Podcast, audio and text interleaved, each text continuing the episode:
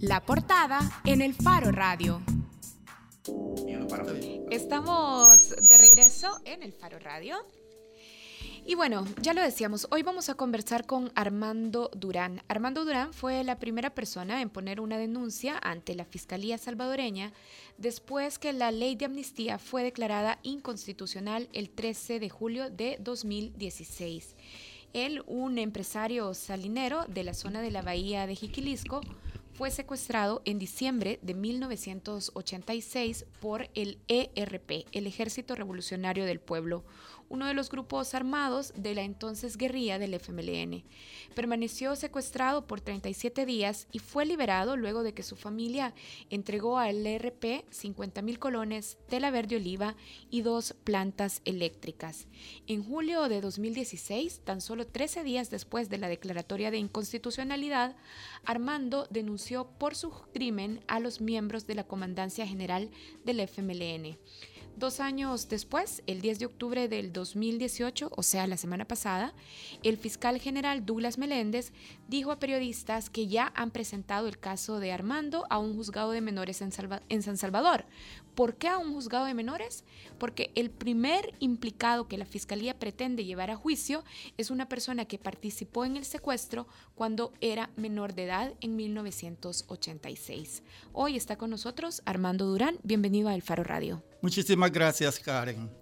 Armando, eh, para empezar, eh, si podemos actualizar un poco de cuál es el, estado eh, actual de su caso. Nos enteramos, ya lo decía Karen, porque la semana pasada el fiscal Meléndez anunció, pero nos podría explicar un poco más en qué juzgado se ha presentado esta acusación, quién es el detenido, cómo, qué certezas hay de que esta persona participó en su crimen, qué está pasando ahora mismo en su caso.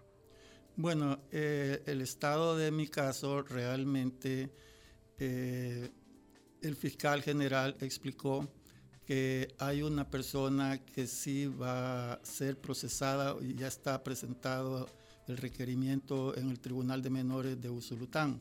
Ah, de Usulután. Sí. La razón de esto es porque la Fiscalía en el proceso de investigación determinó que hay eh, actores inmediatos e inmediatos. Los inmediatos, digamos, es la persona que participaron directamente en el secuestro y en los inmediatos serían los actores intelectuales que es la comandancia general a la que yo denuncié. Ahora, Armando, ¿usted conoce el nombre de la persona que la fiscalía está presentando ante el juzgado? Porque Hace, hace dos años, cuando Sergio Arauz presentó o expuso por, por primera vez su caso en el Faro, recordamos que usted mencionó en este relato que había identificado a dos guerrilleros que estuvieron en los campamentos donde usted estuvo secuestrado. Esta persona que la fiscalía ha presentado ante el juzgado de menores es una de las personas que usted identificó. Sí, es una de las personas que yo identifiqué tiene su nombre bien determinado por la fiscalía, más el seudónimo como él se manejaba. Fue investigado que una persona, sí, efectivamente, es un excombatiente del Ejército Revolucionario del Pueblo. Era un niño en ese momento, un adolescente. Sí, sí, sí tenía aproximadamente 17 años, según me explicó la fiscalía. Eh, los nombres no se pueden dar porque en los tribunales de menores no se puede dar información sobre un caso de, este tipo. Solo para, antes, antes de continuar eh, con la entrevista, vaya, en esta documentación, en, en, la identificación de esta persona que en ese momento tenía 17 años, que era un adolescente, usted lo identificó como uno de los autores, una de las personas que participó directamente en su secuestro o simplemente como un guerrillero que estaba en los campamentos en los que usted también estuvo secuestrado? Realmente él participó en, el secuestro porque le fue ordenado que, que, mantuviera el cautiverio, que me trasladara a diferentes zonas, participaba de mi equipo de seguridad que yo tenía de parte de, del ERP pero sí eh, eh, es una persona que gracias a Dios yo pude identificar, identifiqué a dos personas, la otra todavía no se ha podido determinar, pero sí a esta sí yo recuerdo muy bien y, está ya, ya en proceso. ¿Y usted eh, lo, ha, visto? ¿Ya se realizó, ya se realizó la audiencia en, en, en, este caso? Me pregunto si lo ha visto y si lo ha podido reconocer, porque son ¿qué? 30 años después, una cosa por ahí. Hice reconocimientos in situ con la, con la, con la investigación policial que realizó la DECO y también por fotografías. Armando, ahora pasemos un poco, ya, nos explicó el estado de su caso. A ver, esta es una persona que es, eh, que tenía 17 años en el 86, tendrá ahora casi, casi los 50 años, una, una cosa por ahí.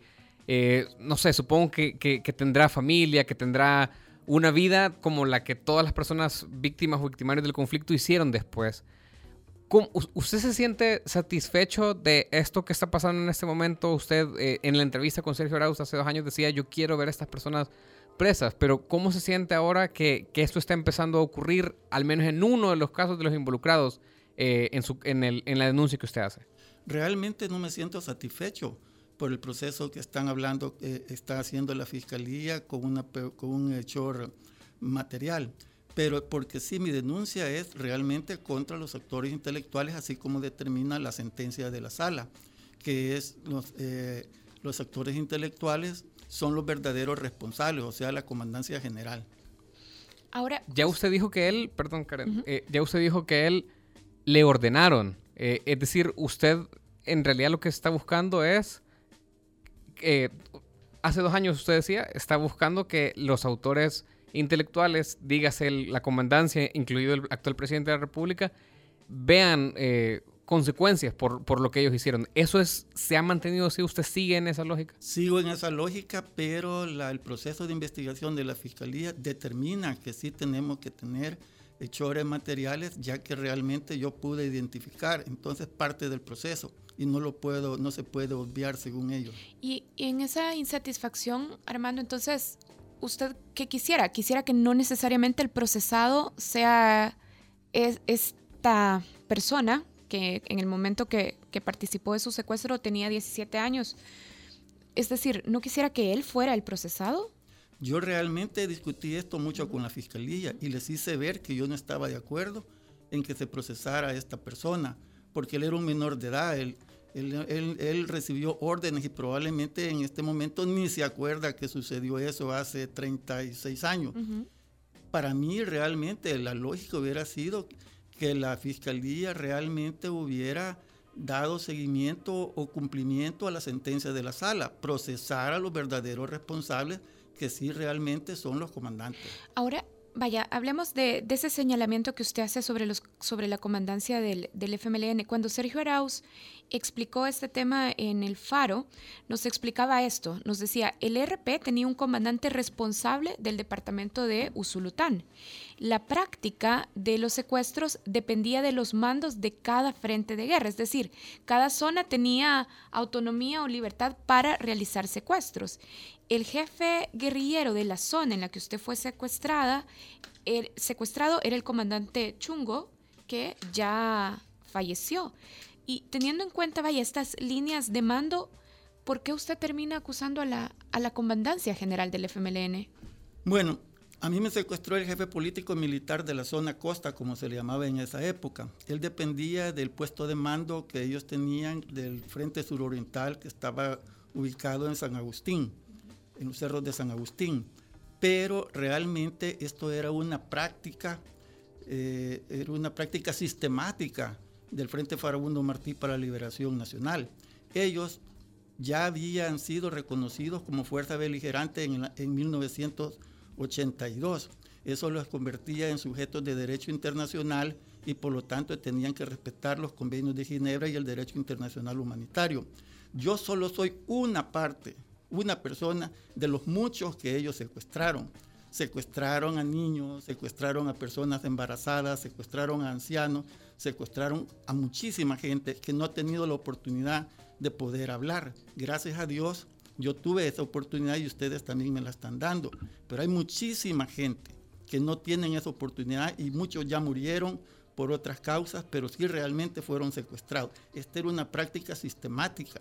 Ellos ya eran sujetos de derecho internacional y estaban obligados a cumplir los convenios de Ginebra y el derecho internacional humanitario. Las responsabilidades de la comandancia general. Vaya, y este mismo argumento de, de, la jerarquía y de la práctica sistemática, ¿a usted le parece que puede utilizarse también para establecer la autoría intelectual en los casos de las masacres atribuidas al ejército salvadoreño. Porque, vaya, por ejemplo, en el caso de la masacre del Mozote, esta es justamente una de las dificultades, establecer las conexiones entre los autores materiales del crimen y los responsables de mayor jerarquía en el ejército. Se puede, es decir, utilizar este argumento también en estos otros casos. Claro que se puede utilizar porque la misma sentencia lo dice. O sea, lo único que se tiene que hacer los jueces o los tribunales y los fiscales es llegar a lo, cumplir lo que la sentencia dice, que los verdaderos responsables son los comandantes. Ellos son los verdaderos responsables. Armando, ¿y usted cree que... Me gustaría que nos hablara un poco del proceso por medio del cual usted ha llegado hasta acá. Usted ya decía, o sea, usted tiene bien claro quiénes son los autores de su crimen. Nos decía quién es el comandante que ordenó la zona, el puesto de mando donde estaba. Es decir, usted ha hecho e, entiendo un proceso de investigación sobre lo que usted le pasó buscando lo que muchas veces se dice en estos casos, verdad, justicia y reparación. ¿Usted cree que hasta este momento, eh, primero si nos puede decir cómo ha hecho usted para recolectar toda esta información y luego si nos puede contestar si usted cree que ha valido la pena todo, lo que, todo ese proceso para el punto en el que usted está ahora y para lo que está viendo hasta el futuro? Todos los años, después de mi secuestro, yo siempre tenía un vacío en mi vida, no sabía qué hacer y todas las navidades, que eran las fechas más, más dramáticas para mí, porque fue, fue las fechas que me secuestraron, este, no hallaba, siempre me ponía a pensar cómo hago para pedir justicia, cómo hago para hablar, pero nunca tenía la oportunidad. En 1900, eh, hace tres años, estaba sentado yo en una Navidad en mi casa y pensé, ¿cómo hago? Y entonces pensé llevar mi caso como la ley de amnistía me impedía seguir un proceso aquí en El Salvador, eh, verifiqué de que en Holanda o Bélgica tribunales me daban la posibilidad de presentar casos de delitos de lesa humanidad. Entonces, pero dije yo, ¿cómo lo puedo argumentar? Y no, no, no tenía pruebas, no tenía nada. Pero no sé cómo recordé que en la Cruz Roja Internacional sí había una denuncia. Y entonces comencé a hablar a, a la Cruz Roja Internacional y al principio me decían que no, que aquí, que allá, pero yo presioné y entonces sí, después logré que ellos me dijeran de que iban a averiguar en Ginebra. Y sí, efectivamente me comunicaron después que había un expediente en Ginebra sobre mi caso y que tenía un número. Y entonces sí, que tuviera un poco de paciencia que iban a averiguar. Y, había, y ellos hicieron las solicitudes y sí me vino ya en un sobre con una funcionaria de una suiza de, de, la Cruz Roja Internacional, me entregaron el, el, documento donde sí afirmaba la Cruz Roja Internacional que el FMLN me había secuestrado y que ellos mismos se habían, habían declarado que ya había sido liberado. O sea, ellos se habían autoincriminado. Es una prueba contundente. ¿Y, y cómo se... Eh, ¿Usted cree que ha valido la pena por lo que está viviendo en este momento? Claro que ha valido la pena porque creo yo que mi voz también sirve para ser la voz de todas aquellas personas que fueron secuestradas y violaron los derechos humanos de los dos bandos. Entonces sí es una voz muy importante porque hasta ahora realmente es el único caso que estamos conociendo de, que un sector sí cometió delitos de lesa humanidad. Ahora, Armando, eh, eso que dice usted es muy cierto en el sentido eh, tanto la Comisión de la Verdad señala que la mayoría de crímenes eh, eran cometidos desde el Estado y la mayoría de casos que hemos visto abiertos en este momento también son eh, referidos al ejército. Tenemos varias masacres, principalmente el Mozote, pero está también el caso de Monseñor Romero en tribunales, está también... el caso de los jesuitas el, también. El caso de los jesuitas, está también una masacre en, San Vicente, el Calabozo. Este es de los pocos que tenemos en en los que el acusado es el otro bando de la guerra. Ahora, llamo la atención a esto porque durante muchísimos años fue la derecha política de este país la que protegió, promovió la ley de amnistía que le impedía a gente como usted, también dañada por el otro lado, eh, que la guerrilla procesar, buscar la verdad y la justicia en estos casos. ¿Cómo, siente usted, o sea, cómo, cómo lidió usted todos esos años en los que el reclamo por abolir la ley, de amnistía era de la guerrilla y, el reclamo por proteger la amnistía era de, la derecha. Eh, ¿Cómo se sintió usted en ese momento? Porque era la derecha la que le impedía, o, la estructura política de la derecha la que impedía que gente como usted buscara justicia contra la guerrilla. Yo creo que fue todo el estamento político, tanto izquierda como derecha. Por ejemplo, cuando yo busqué apoyo, cuando iba a presentar la denuncia, le hablé a un alto funcionario de Arena, y, que participó en el conflicto armado y que tenía un rango de general. ¿A quién? Al general Vargas. Y prácticamente me ignoraron, o sea, lo, lo que es la parte mía que me podrían dar apoyo en estos momentos me ignoran y nadie me toma en cuenta, incluso ni los medios de comunicación, por ejemplo, televisivos, nunca le han dado importancia. Yo le he hablado a periodistas de, de entrevistas y ni responden ni les interesa. Claro, periódicos como El Faro, el diario de hoy, el periódico El Mundo sí me han apoyado, pero los medios de televisivo, esos no, esos no, no les interesa o, se vuelven cómplices de los otros. Y usted, vaya, ¿cómo, interpreta esto? Por ejemplo, le llama a una hora diputado de Arena, al, diputado Mauricio Vargas, y busca apoyo para su caso.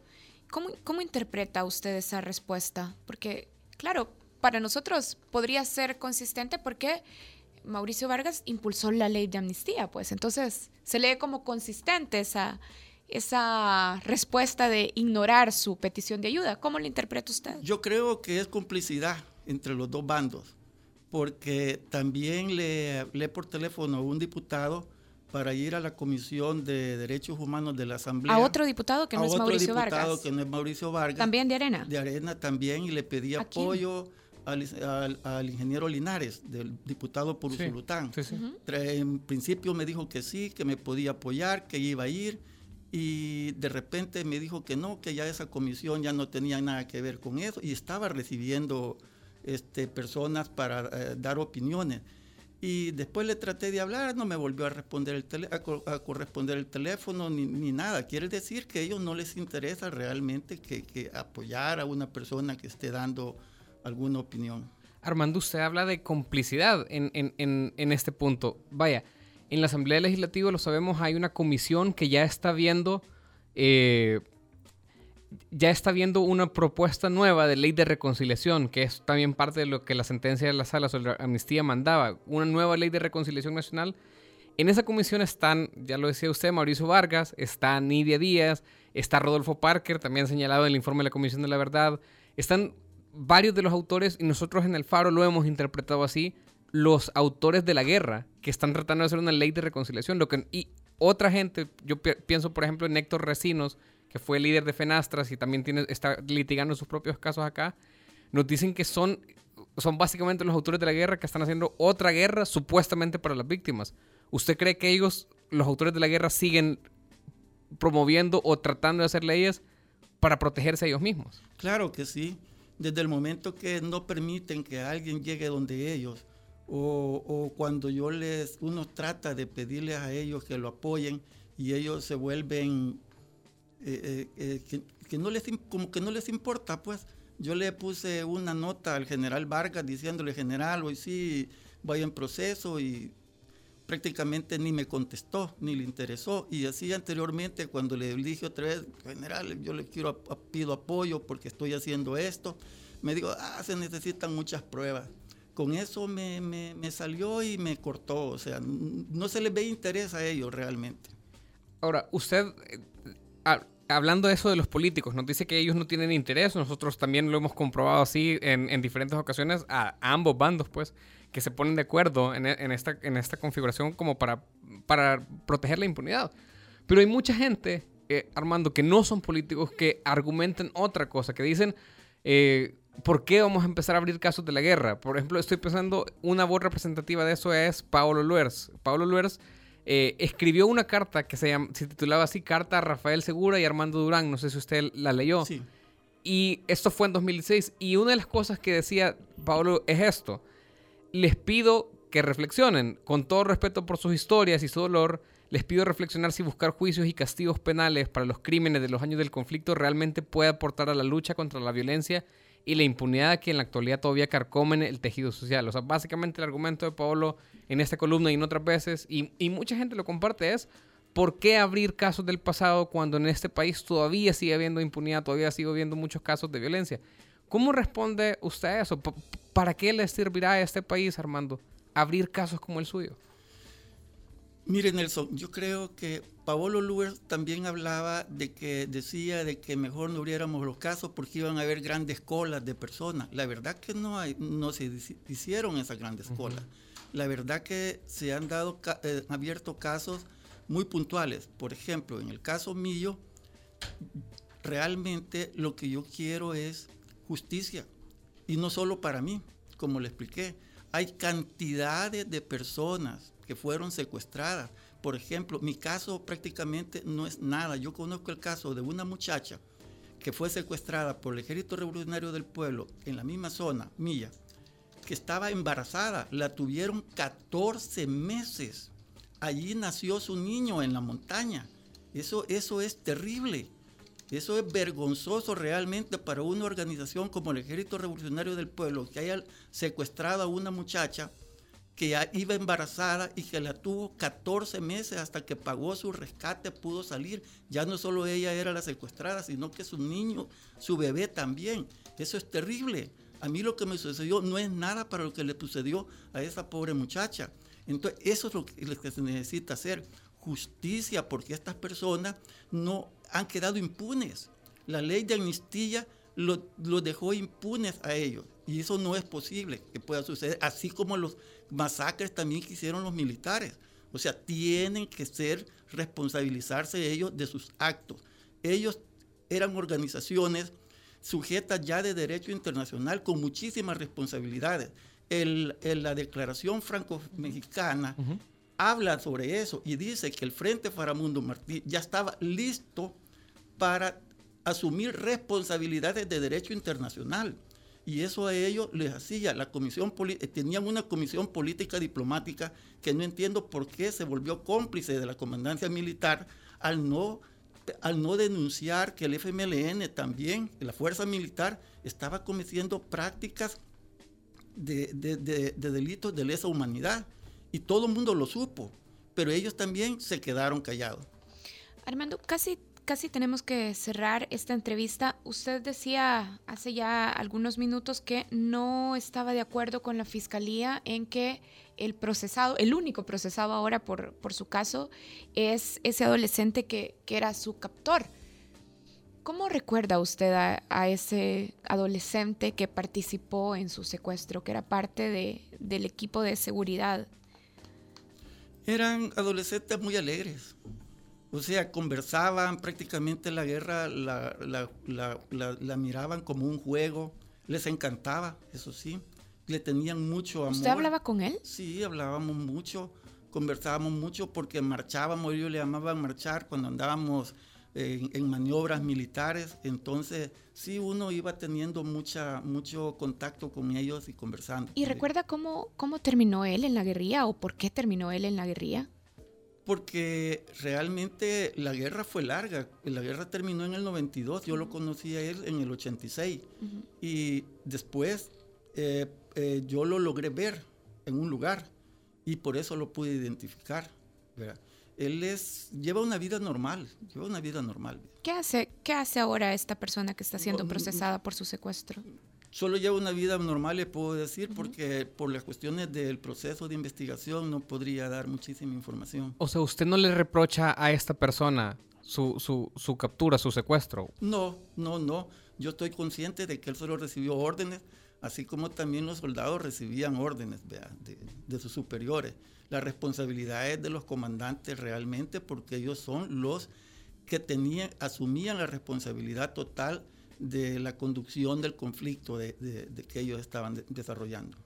Armando, tenemos que ir eh, saliendo, pero yo me quedo con esa reflexión eh, que usted hace, que los diputados, los propios diputados de Arena, los que se suponen, porque muchas veces vemos ese reclamo, cuando vemos de crímenes de la guerra, hay gente que reclama por qué solo se cubren los crímenes de un lado, por qué solo se ven casos de un lado, pero vemos esto que usted nos cuenta, ahora que la derecha tampoco está interesada.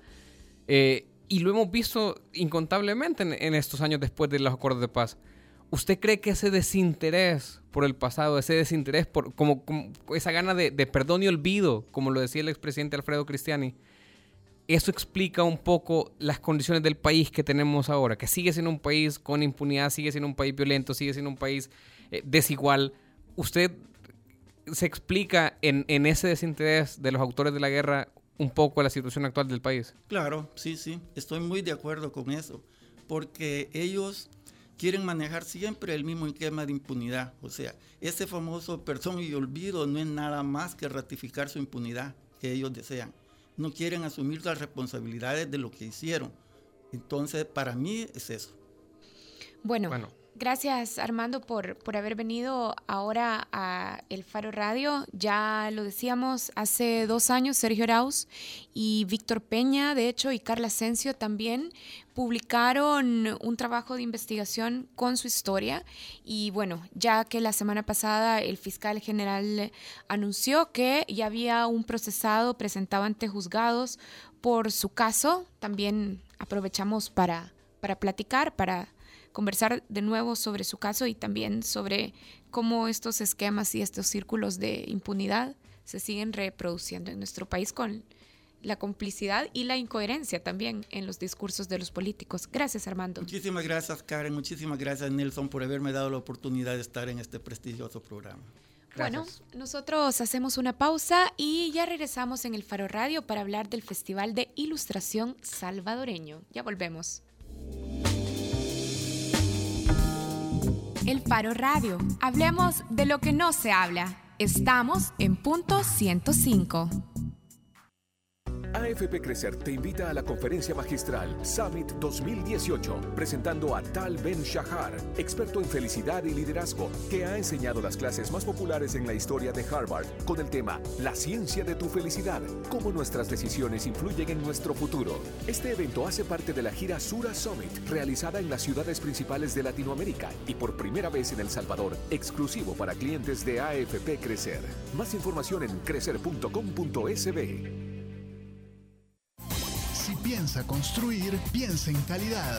Piensa en Megablock. Para decorar, ampliar o construir, en Megablock encontrará los mejores productos de concreto al precio justo. Desde adoquines con tecnología bicapa hasta bloques estructurales. No lo piense más y llame al 2523-2300. Mega calidad, mega servicio, mega economía, mega en todo.